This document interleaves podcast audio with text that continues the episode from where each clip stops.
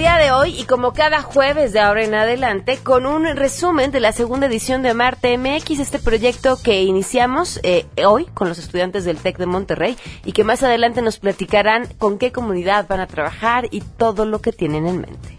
La visita a la comunidad Nabil fue una experiencia de mucho aprendizaje, en la que no solo vimos y conocimos el trabajo de las artesanas, sino que además la convivencia que tuvimos con ellas nos permitió entender un poco mejor su día a día. Tomando los teléfonos de a todo terreno personal de la Conducef para resolver sus dudas relacionadas con el proceso de indemnización de seguros y todos los temas relacionados con el sismo. Tenemos además buenas noticias, el resumen tecnológico con Andrés Costes y mucho más. Quédense con nosotros porque así arrancamos este jueves a todo terreno. MBS Radio presenta a Pamela Cerdeira en A Todo Terreno, donde la noticia eres tú.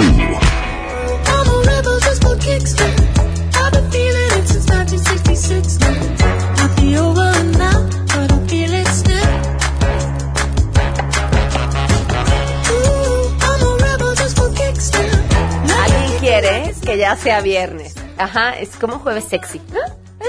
Sexy. A ver, a ver.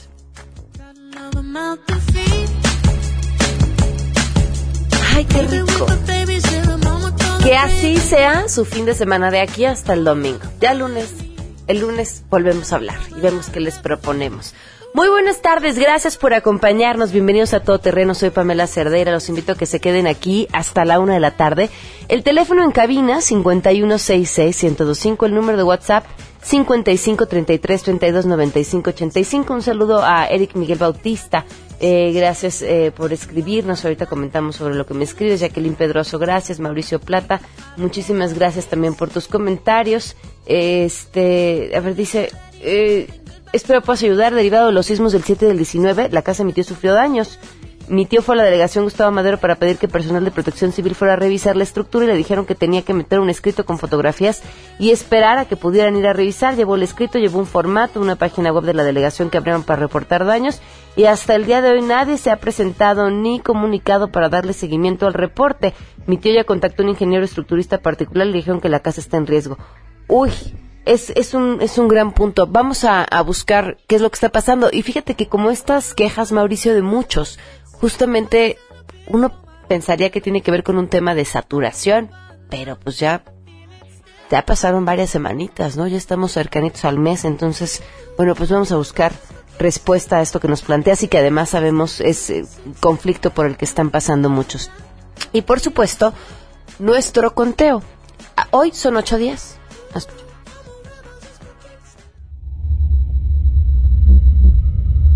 El 2 de septiembre, después del 31 de agosto, que estuvo festejando su cumpleaños número 23, eh, Victoria Pamela eh, fue encontrada asesinada en, un hotel en Tlalpan.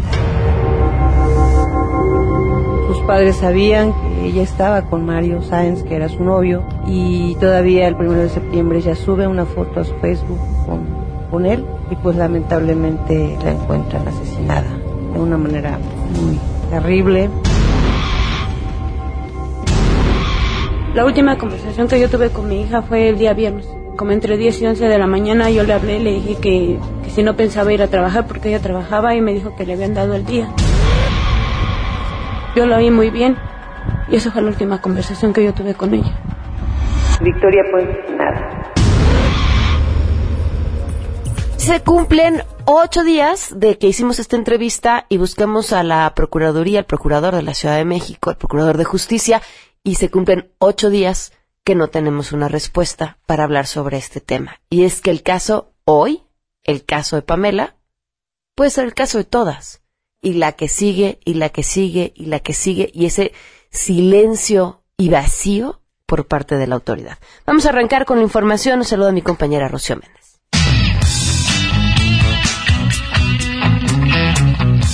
Hasta el 23 de octubre, los trabajadores al servicio del Estado podrán registrar su solicitud de inscripción para el otorgamiento de créditos tradicionales mediante el sistema de puntaje 2018, anuncia el Fondo de la Vivienda del ISTE, el FOBISTE. Así se otorgarán financiamientos para la compra de vivienda nueva o usada, construcción en terreno propio, ampliación, reparación o mejoramiento del hogar, así como para la rendición de pasivos contraída de conceptos anteriores. Esta es una oportunidad para derechohabientes en activo en el ISTE que al momento de la inscripción hayan cotizado al menos 18 meses en el FOBISTE y que no estén ejerciendo una acción de vivienda. Los interesados deberán registrar su solicitud en las dependencias donde laboran o bien en los departamentos de vivienda del FOBISTE en todo el país. Para resolver dudas, marque el 01800 368 4783 o bien consulte la página electrónica de FOBISTE, donde por cierto, el próximo 19 de noviembre se dará a conocer la lista general de resultados del registro de solicitudes, informó Rocío Méndez.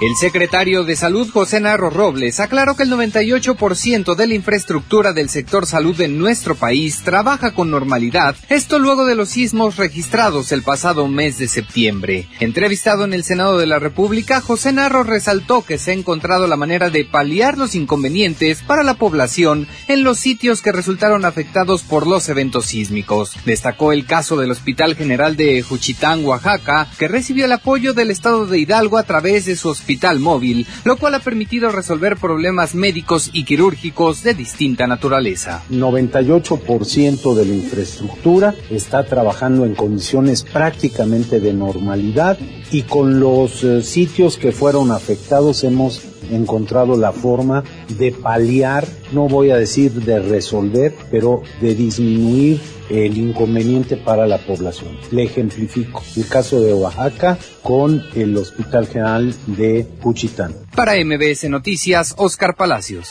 El jefe de gobierno, Miguel Ángel Mancera Espinosa, informó que buscará sostener una reunión con el secretario de Hacienda, José Antonio Meade, ello con el fin de definir los criterios de atención que se le brindarán a la Ciudad de México a través del Fonden. Al ofrecer un corte informativo de las acciones emprendidas tras el sismo del 19 de septiembre, el mandatario capitalino sostuvo que al momento no tienen noticias nuevas sobre los recursos del Fonden. Hasta ahora lo que tenemos con Fonden es el mismo avance que les he reportado, no tenemos una noticia nueva. Estaré buscando yo al secretario de Hacienda porque Sabemos que esto ya no tiene que ver con SEDATU, sino con el propio secretario de Hacienda. Insistiré en tener una reunión con él para poder definir cuáles van a ser los criterios de atención para la Ciudad de México, para las siguientes eh, etapas, para los siguientes trabajos que vamos a realizar. Asimismo, Mancera Espinosa insistió que su administración no ha recibido donativos de organismos internacionales y subrayó que los recursos utilizados en la fecha provienen del Fondo para la Atención de Catástrofes, informó René Cruz González.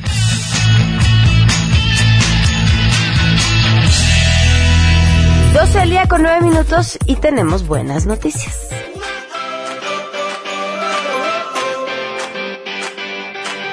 Saludo con gusto a mi compañera Ernestina Álvarez, portadora de las buenas noticias el día de hoy. Ernestina, ¿cómo estás? Buenas tardes. Hola Pamela, buenas tardes para ti, para el auditorio. Te comento que el Instituto Nacional Electoral presentó la aplicación Voto en el extranjero esto es para teléfonos móviles, mediante la cual los mexicanos que viven en el exterior van a poder registrarse, capturar documentación y consultar el estatus de su registro para que puedan sufragar para los comicios presidenciales, la renovación del Senado, la Cámara de Diputados y también la jefatura de gobierno. Para ello solo necesitan contar con una credencial de elector vigente. En conferencia de prensa, el consejero Enrique Andrade aseguró que el voto de los mexicanos en el extranjero es una inversión porque eh, ciudades enteras de este país viven de los 26 mil millones de dólares que envían al año en remesas. Y también indicó que esta aplicación pues no tuvo ningún costo porque fue creada por el personal del Instituto Nacional Electoral. Vamos a escuchar. Vamos a tener una buena cantidad de, registros y una buena cantidad de votos, pero también pues no me quisiera arriesgar ni comparar tampoco con los 31 millones de, personas de origen mexicano que pueden estar viviendo en Estados Unidos, pues desde luego esa es una cifra que yo no la consideraría como una meta ni mucho menos, creo que nuestra meta es probablemente tener más votos que los que tuvimos en la elección pasada de 2012 y en ese, en ese mismo sentido pues ir viendo cómo va incrementándose esta participación y el interés que tienen para votar. Quien sí se animó a dar cifras sobre cuántos, cuántos mexicanos que viven en el exterior podrían votar el próximo primero de julio fue René Miranda, director del Registro Federal de, Electores del INE, quien indicó que esperan 300 mil votos de mexicanos que viven en el extranjero para los comicios de 2018. De estos, pues son 472 mil los que hasta el momento ya han solicitado su credencial de elector desde el exterior y que pueden descargar esta aplicación para que puedan generar esa intención de voto. Hasta aquí la información. Muy bien, muchísimas gracias. Buenas tardes. Buenas tardes, Miren, Ernestina, cualquier cosa que suene no nos costó nada, ya es buena noticia. No, no, importa qué hicieron. No, sí importa, es una API, es importante que los mexicanos en el extranjero puedan emitir su voto, pero además no costó. Claro que lo celebramos. Oigan, se solicitan donadores, sangre O negativo para María Corso. Ella se encuentra en el Hospital Ángeles del Pedregal. Sangre o negativo, eh, quienes estén en la posibilidad de donar, se les va a agradecer en el Hospital Ángeles del Pedregal para María Corso. Vamos a una pausa y continuamos a todo terreno. Más adelante, a todo terreno. La gente de la Conducef estará con nosotros para contestar todas sus dudas al 5166-1025, un ratito aquí en cabina y por supuesto durante el WhatsApp a lo largo del programa. Si te perdiste el programa A Todo Terreno con Pamela Cerdeira, lo puedes escuchar descargando nuestro podcast en www.noticiasmbs.com. Pamela Cerdeira regresa con más en A Todo Terreno, donde la noticia eres tú. Marca el 5166125.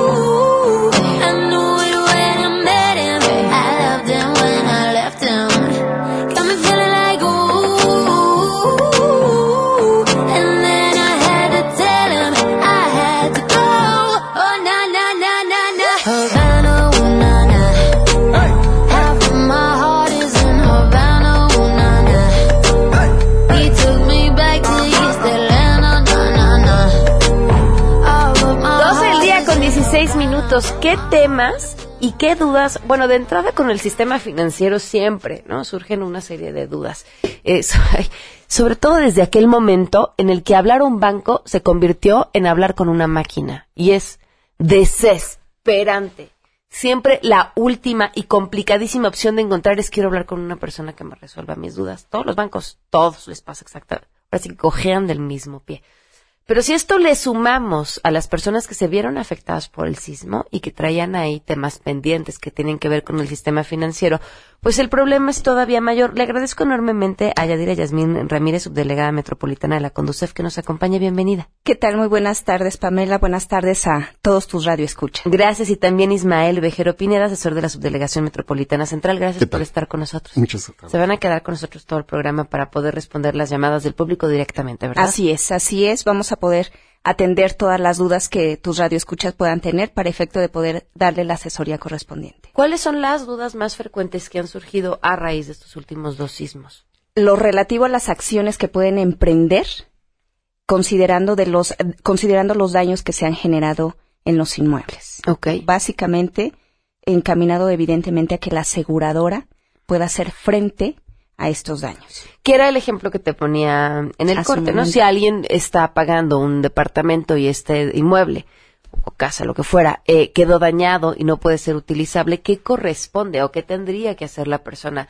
Porque de repente en el banco les dicen, no, pues tú sigue pagando la mensualidad del inmueble que o ya no existe o ya no vas a poder utilizar y después vemos.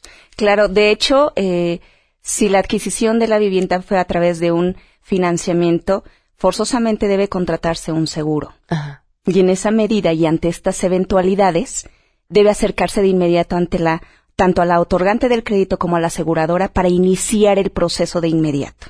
¿no? Y buscar evidentemente que se haga el pago de la suma asegurada. Ahora, ese es el tema. ¿La suma asegurada normalmente cubre el restante del crédito o depende de cada caso? Es, menor a lo que es la hipoteca. Uy. ¿Y qué pasa con el remanente?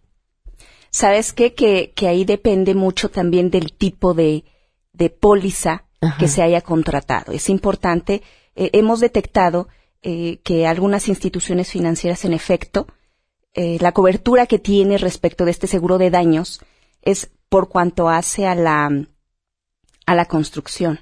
Y hay algunos que es por cuanto hace al valor comercial. Entonces, ahí sí en particular sería necesario revisar eh, la póliza que se tiene contratada y en esa medida ver cuáles son las acciones que se tendrían que emprender con la aseguradora. Mucho se llegó a mencionar sobre la importancia de este periodo de los primeros cinco días, que pues ya se nos fue, ¿no? ¿Era cierto o no?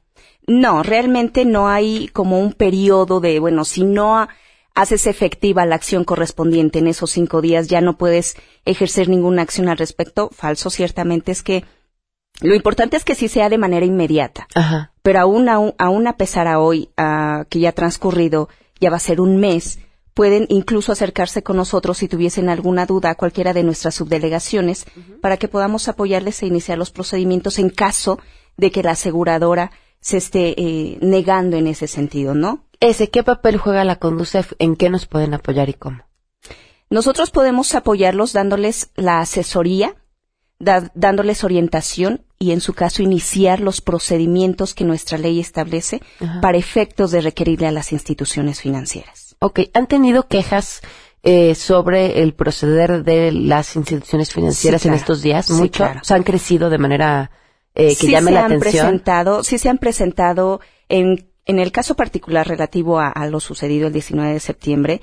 Eh, hemos tenido varios usuarios que se han acercado con nosotros a recibir asesoría. Claro que ha incrementado. Eh, te comentaba y reitero si es importante que acudan para que de manera personal podamos revisar cuál es la situación en particular y en esa medida darles la información necesaria. Ese dato es importante, que sepan que, que cada caso tiene eh, sus, peculiaridades. Así es. ¿Cómo, cómo cambia esto eh, la, la conciencia que tenemos que hacer sobre los seguros? ¿no? Uno pide un crédito y la verdad es que es de lo último que revisas. O pides un crédito o haces un contrato de arrendamiento o y el seguro, si lo tienes, das por hecho que ni siquiera lo vas a utilizar, entonces no revisas cuánto es. Así es, así es. Bueno, vamos a hacer esto. Les agradezco este, esta breve plática porque en realidad están aquí para poderle dar seguimiento a los asuntos particulares del público. Entonces, los invito a, la otra parte de la cabina donde están los teléfonos, el 5166-1025 o les voy a dar el WhatsApp también 553332-9585 para que puedan resolver de manera directa todas sus dudas de aquí hasta la una de la tarde. Aprovechen, aquí los tenemos, les contestan y, les agradezco mucho que nos acompañen. Con todo gusto. Muchas gracias. Vamos a una pausa y volvemos a todo terreno. Sí, sí, sí, Oh, mama, don't play now, baby. Say, hey, hey now, baby. So let's get one thing straight now, baby. Tell me, tell me if you love me or love me love me on?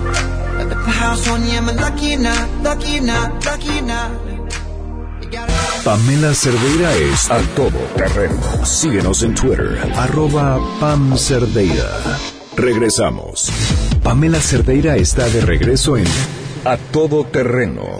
Únete a nuestra comunidad en facebook.com, diagonal Pam Cerdeira. Continuamos. A Todo Terreno presenta a Marte MX, segunda edición. Estudiantes universitarios y comunidades indígenas se vuelven a dar la mano a favor de los productos originales. UNAM, Hidalgo, Ibero, Estado de México, TEC de Monterrey, Chiapas, Anáhuac. Compromiso y responsabilidad por amor a México. Comenzamos.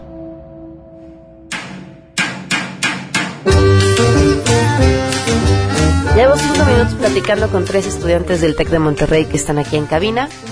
Me prohibieron decirles todo lo que me contaron quiero llorar, imagínense. Llevo cinco minutos platicando con ellos así brevemente. Se los presento. Nos acompañan eh, Verónica Utrón Zamudio, Sí, bueno, buenas, buenas tardes, soy diseñador industrial del Tecnológico de Monterrey. ¿En qué semestre vas? Voy en séptimo semestre. Bienvenida, muchísimas gracias por estar con nosotros. Gustavo Gutiérrez, eh, estudiante de Administración. Administración. Sí, muchas gracias por invitarnos. Eh, tercer semestre de Administración, igual en el Tecnológico de Monterrey. Del Estado de México, los tres, ¿verdad? Sí, los tres. Y también nos acompaña Germán Martínez, eh, estudiante de Negocios Internacionales. Así es, también de séptimo semestre. Bienvenido, Germán. Muchas gracias. A diferencia de lo que sucedió el año pasado con la participación del TEC de Monterrey en Amarta MX, eh, que era un- una clase y como parte del proyecto de esa clase los alumnos lo trabajaron, aquí, ¿cómo sucedió o cómo se juntaron ustedes?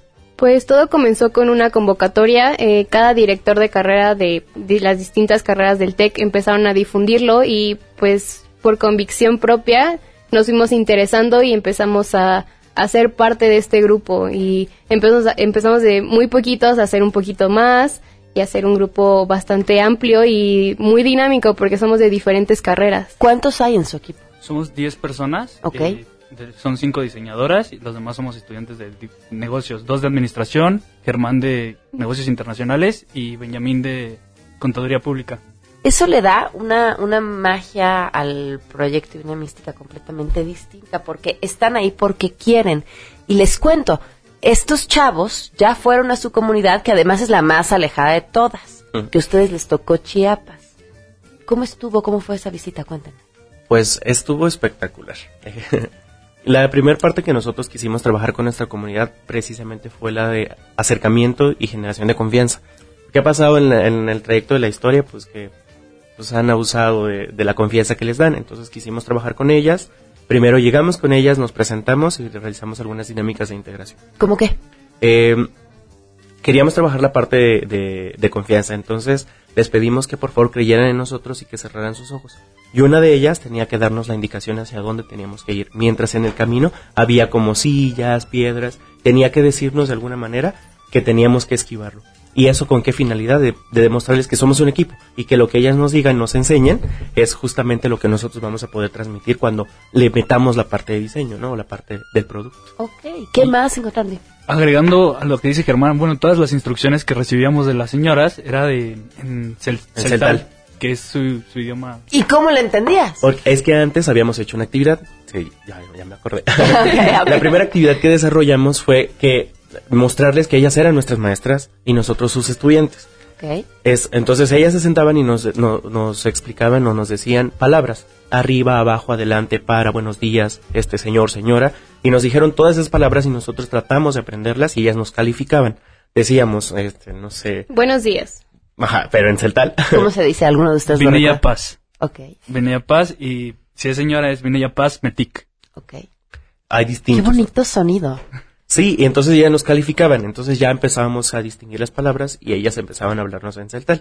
De hecho, curioso, porque más tarde, al principio las señoras como que no hablaban tanto, ¿no? Como que eran muy tímidas, pero en algún momento llegó que ya nos hablaban en celtal como si nosotros lo entendiéramos sin problema.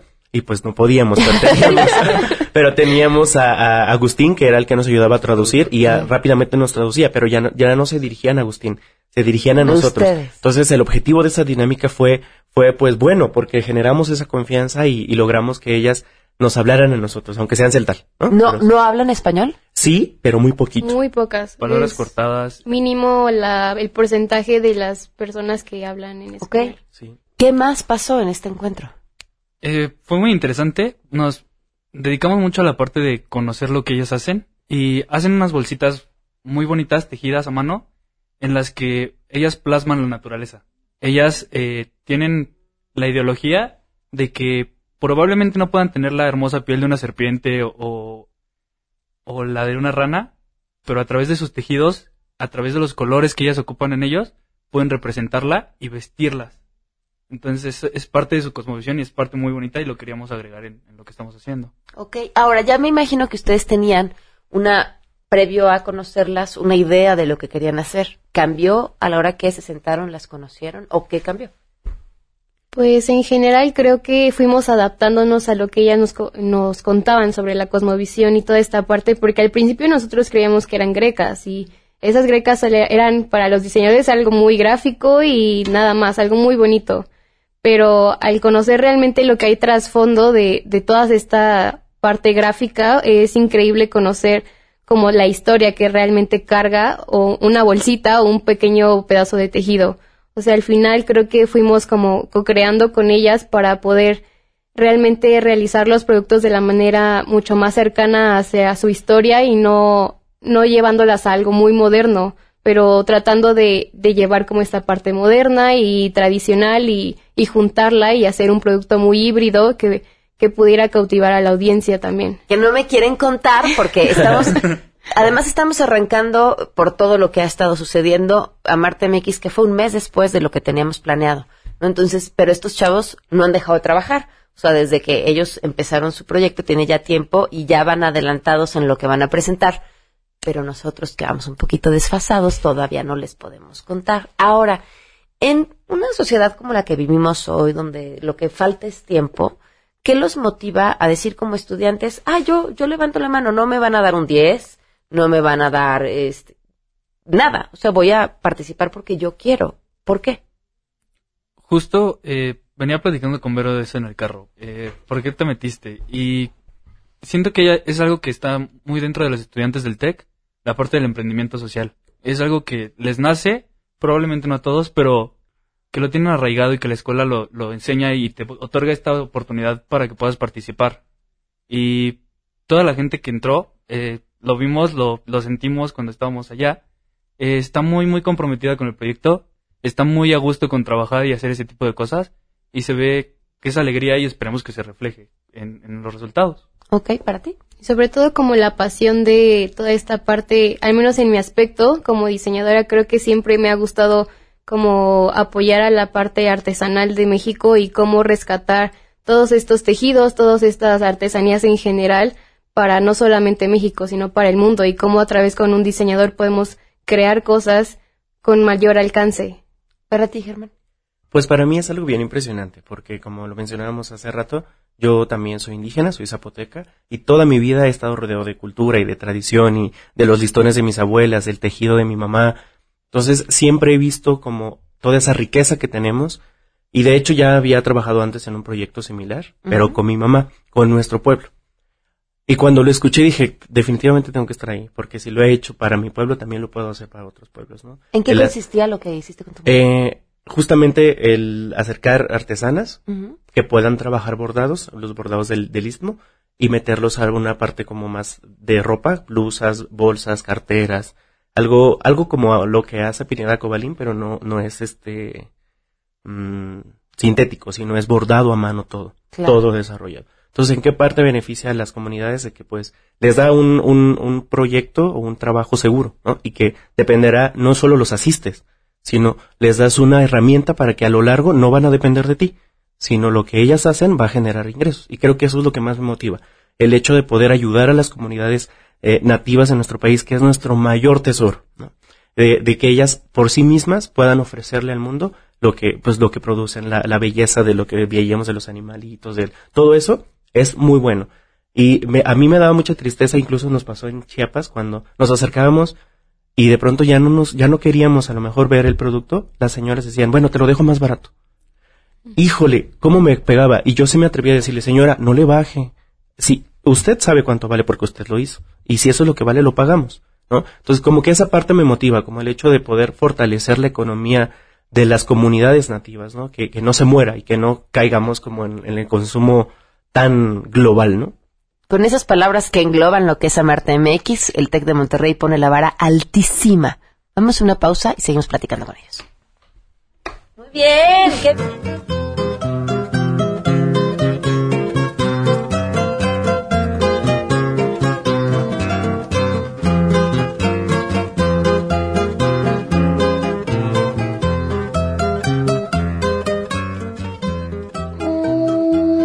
Amarte MX, segunda edición.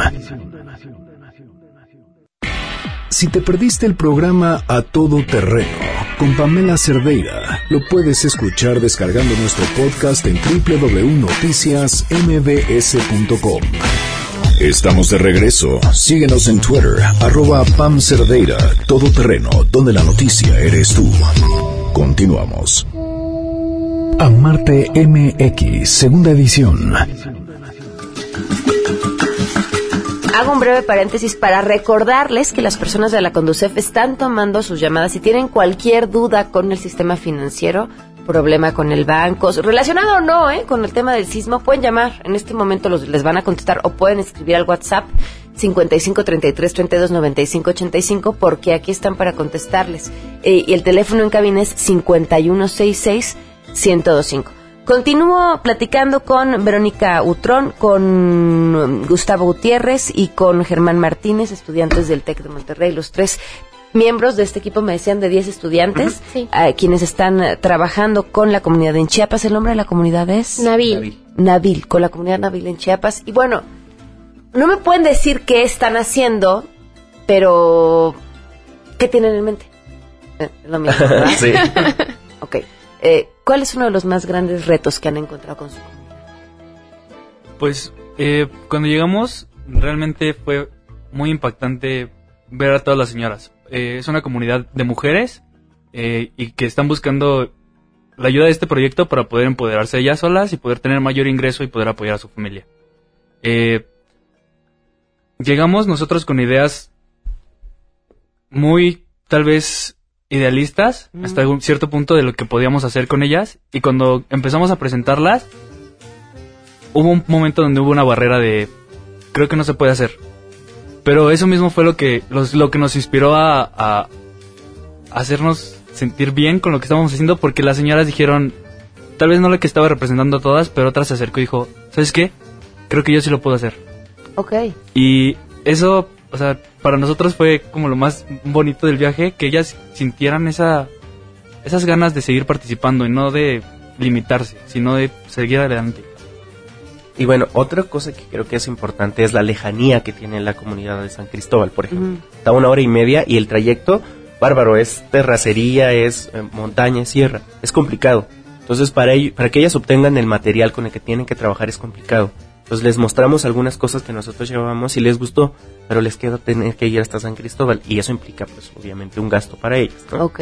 Entonces creo que ese también es un reto bien importante el que nosotros podamos desarrollar ahí una estrategia que, que les pueda abastecer sin necesidad de que ellas tengan que gastar adicional a lo que ya consideraban, ¿no? Ok. Abastecerse del material, buen punto. ¿Y para ti? Eh, creo que lo más importante que rescato de toda esta experiencia fue el hecho de la confianza, cómo pudo llegar a ser tan grande.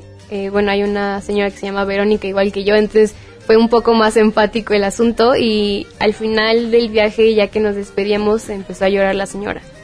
Y fue un momento muy emotivo y bueno, Germán estaba conmigo y otra compañera y realmente fue, se te movía todo, o sea, era saber que su esposo había fallecido hace poco y ver cómo ella seguía luchando porque había regresado de ese día no había podido acompañarnos en toda la dinámica de, del día y había ido a, vender frijol. Entonces es realmente te mueve todo o sea te mueve el corazón el mundo y todo y pues esas son como la pasión que más nos puso o sea realmente nos motiva a seguir con todo esto y a que no solamente es el concurso sino es un proyecto que realmente nos ha abrazado a todo el equipo y realmente queremos seguirlo Este año comunicar lo que están viviendo, conocer a la gente de su comunidad, eh, es responsabilidad de los estudiantes. Entonces, si nos enteramos quién es Verónica Tutocaya, por ejemplo, eh, si podemos conocer sus historias, va a ser gracias al trabajo que ustedes puedan hacer. ¿Cómo puede el público que nos está escuchando darle seguimiento a todo eso? Bueno, tenemos una página en Facebook que es AmarteMX TechMX, así nos pueden encontrar, que está conectada a nuestra cuenta en Instagram también, donde estamos subiendo fotos y, y hay un pequeño video de un minuto y medio donde, bueno, hacemos como el, el resumen de todo lo que pasó allá en San Cristóbal. Ah, muy bien. Y vamos a estar publicando todas las semanas y cada eh, constantemente como qué fue el proceso desde el día uno que llegamos hasta el último día y cómo ha estado pues constante el trabajo junto a- con ellas y, y sobre todo también tenemos videos y fotos de las dinámicas que realizamos para esta confianza que Germán comenta y realmente están muy bonitos. Y bueno, en Instagram también nos pueden encontrar como Nabil eh, Tech eh. Eh, hace rato que Vero mencionaba sobre la re- relación con las señoras. Me gustaría agregar un punto bien importante que creo que fue un parteaguas para, la, para que las señoras nos tuvieran confianza. Y que platicándolo en el grupo así resultó, ¿no? Íbamos en busca de una comunidad de mujeres artesanas. Y nos encontramos no solo eso, sino que tienen hijos, ¿no? Y que sus hijos estaban ahí cerca cuando nosotros estábamos, el primer día. Y logré, dejé el trabajo de diseño a las señoritas de diseño, ¿no? Tenía que explicar porque pues eran cosas muy de diseño. Entonces yo estaba un poquito libre y empecé a, a jugar con los niños junto con otra amiga. Y eso fue lo que partió como ese, esa barrera que no tenían confianza. Creo que ese fue el punto en el que dijeron, bueno, si se están dando el tiempo de dedicarle unos minutos a mis hijos, creo que yo puedo dedicarles un minuto. Y, y la experiencia con los niños fue otra. Fue totalmente trascendental, al menos para mí. Me quebró el corazón, pero al mismo tiempo me lo volvió a armar, ¿no? Los niños son tan lindos. Me quisieron enseñar su escuela. Y como dato, para llegar a su escuela tienen que cruzar todo un baldío. Con bosque, lodo, piedras. Casi me caí dos veces. Pero ellos no, ellos van así de volada y me enseñan, y aquí estudio y aquí, y todo me lo dicen en Celtar, me, nos lo decían en Celtar. Con uno compañero que se llama Benjamín y con otra compañera que se llama este, Paula. Entonces empezamos a generar como juegos con ellos y al principio no hablaban. Después no, ya no los podíamos callar, se divertían, reían, jugaban. Y cuando volvimos a la comunidad ya íbamos más preparados, ya llevábamos más actividades para acercarnos con ellos. Dato curioso también es que muchas de las niñas con las que nosotros estábamos jugando también saben tejer y bordar. Entonces, de hecho, uno de los trabajos más bonitos que vimos, todos eran muy bonitos, pero uno en especial era de Patricia. Patricia era una de las niñas con las que estábamos interactuando en ese momento. Y cargando a su hermanito en, un costado, nos enseñó, esto es lo que yo hice. Y era tan bello que, o sea, te llena el corazón, te llena el alma, ¿no? No solo el hecho de que jugar con ellos era muy divertido, sino también te transmitían su conocimiento, porque conocían, conocen su pueblo, ¿no? Conocen qué hierba es, qué lugar es, por qué, qué dice. Y ella, Patricia, era la que nos traducía con los niños cuando jugábamos. Entonces, creo que ese es un punto bien importante. Cuando vas a una comunidad, a veces piensas, ah, pues voy con tal persona y solo con esa persona. Y a veces no te das cuenta que pues con la persona menos indicada, con la que no pensabas, es la que te va a abrir la puerta más grande para accesar a mucha información que creo que es muy valiosa ahorita para nuestro proyecto. Me muero de ganas de poderles contar lo, que, lo que traen en mente y aquello en lo que están trabajando. Y comentarios como el de Lore Hernández dice, de estos chavos queremos más apoyar a las artesanas de este país para que salgan adelante. Felicidades y hay pagarlo justo, por supuesto que lo decían en un inicio. Pues estamos al tanto. Muchas Adelante, mucha suerte. Muchas gracias por invitar, Vamos a una pausa.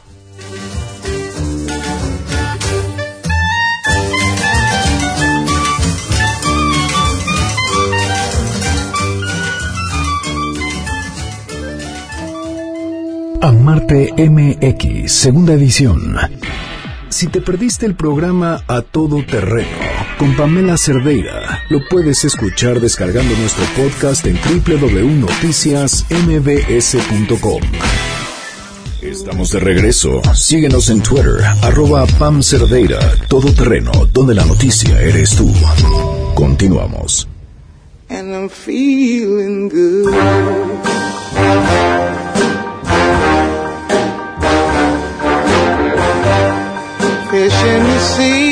No es casualidad, no es casualidad. El problema de esta música, Janine, es que me recuerda ahora un anuncio de un supermercado, ¿no? Que, que ponían así las frutas como super acá. Que este jueves arranquemos con esa música que decíamos es música sexy. No es casualidad que sea jueves y no es casualidad, perdón que lo reduzca esto, pero pero es que es lo que lo que provoca que haya llegado a nuestro país el primer ministro de Canadá, Justin Trudeau. Ernestina, digo, perdón, Nora Bucio con la información. Te saludo, Nora, buenas tardes. Pamela, te saludo con gusto y efectivamente el primer ministro de Canadá, Justin Trudeau, arribó a México alrededor del mediodía y en el hangar presidencial fue recibido por el secretario de Relaciones Exteriores, Luis Videgaray Caso, y por el embajador en México, Pierre Alay, representante, además de algunos representantes de la Cancillería. Posteriormente se traslada en este momento al Monumento a los Niños Héroes, donde colocará una ofrenda floral e iniciará con la agenda preparada que incluye una visita a la Cruz Roja, reuniones privadas y una cena con el presidente de la República, Enrique Peña Nieto.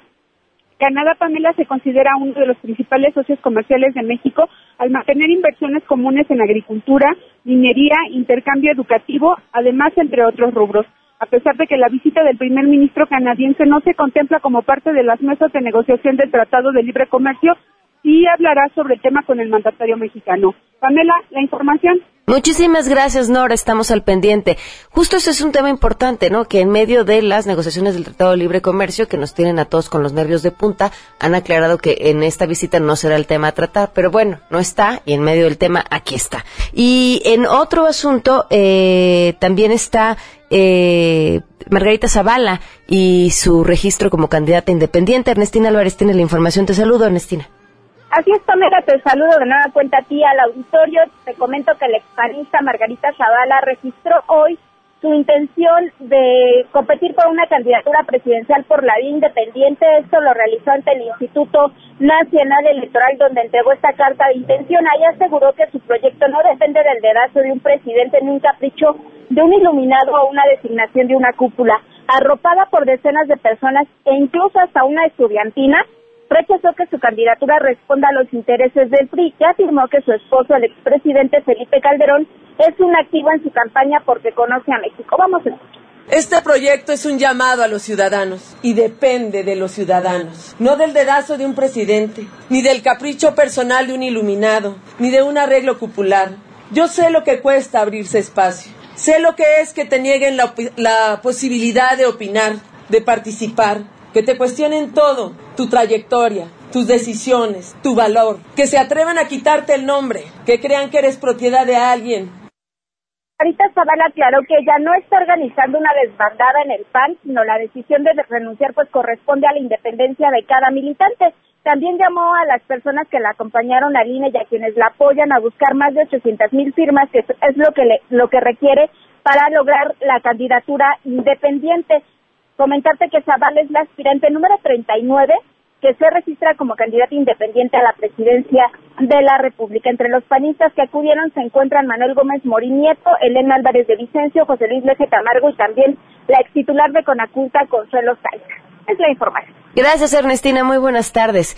Fíjense, justo a propósito de los independientes, una de las opiniones más interesantes la mm, escribió el gran Sergio Almazán, que pueden escuchar en esta misma frecuencia en el Cocodrilo, y dice, los independientes que hagan un partido independiente, independientes de nosotros, que sus causas son independientes de las nuestras.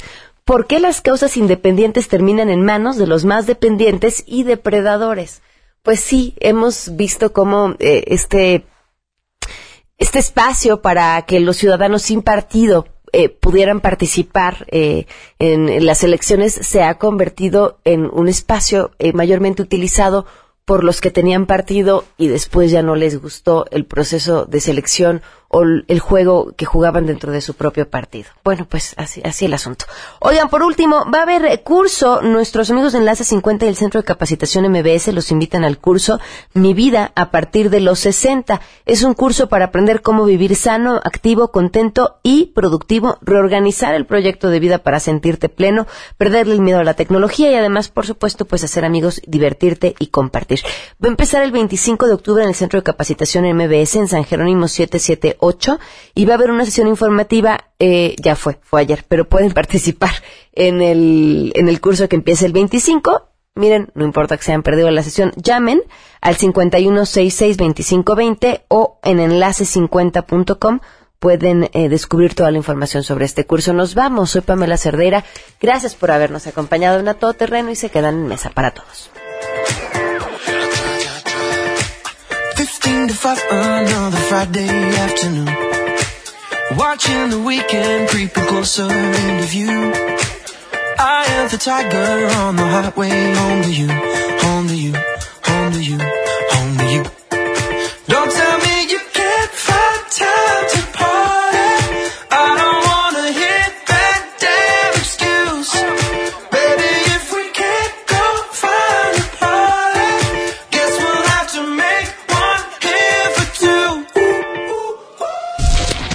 MBS Radio presentó a Pamela Cerdeira en A Todo Terreno.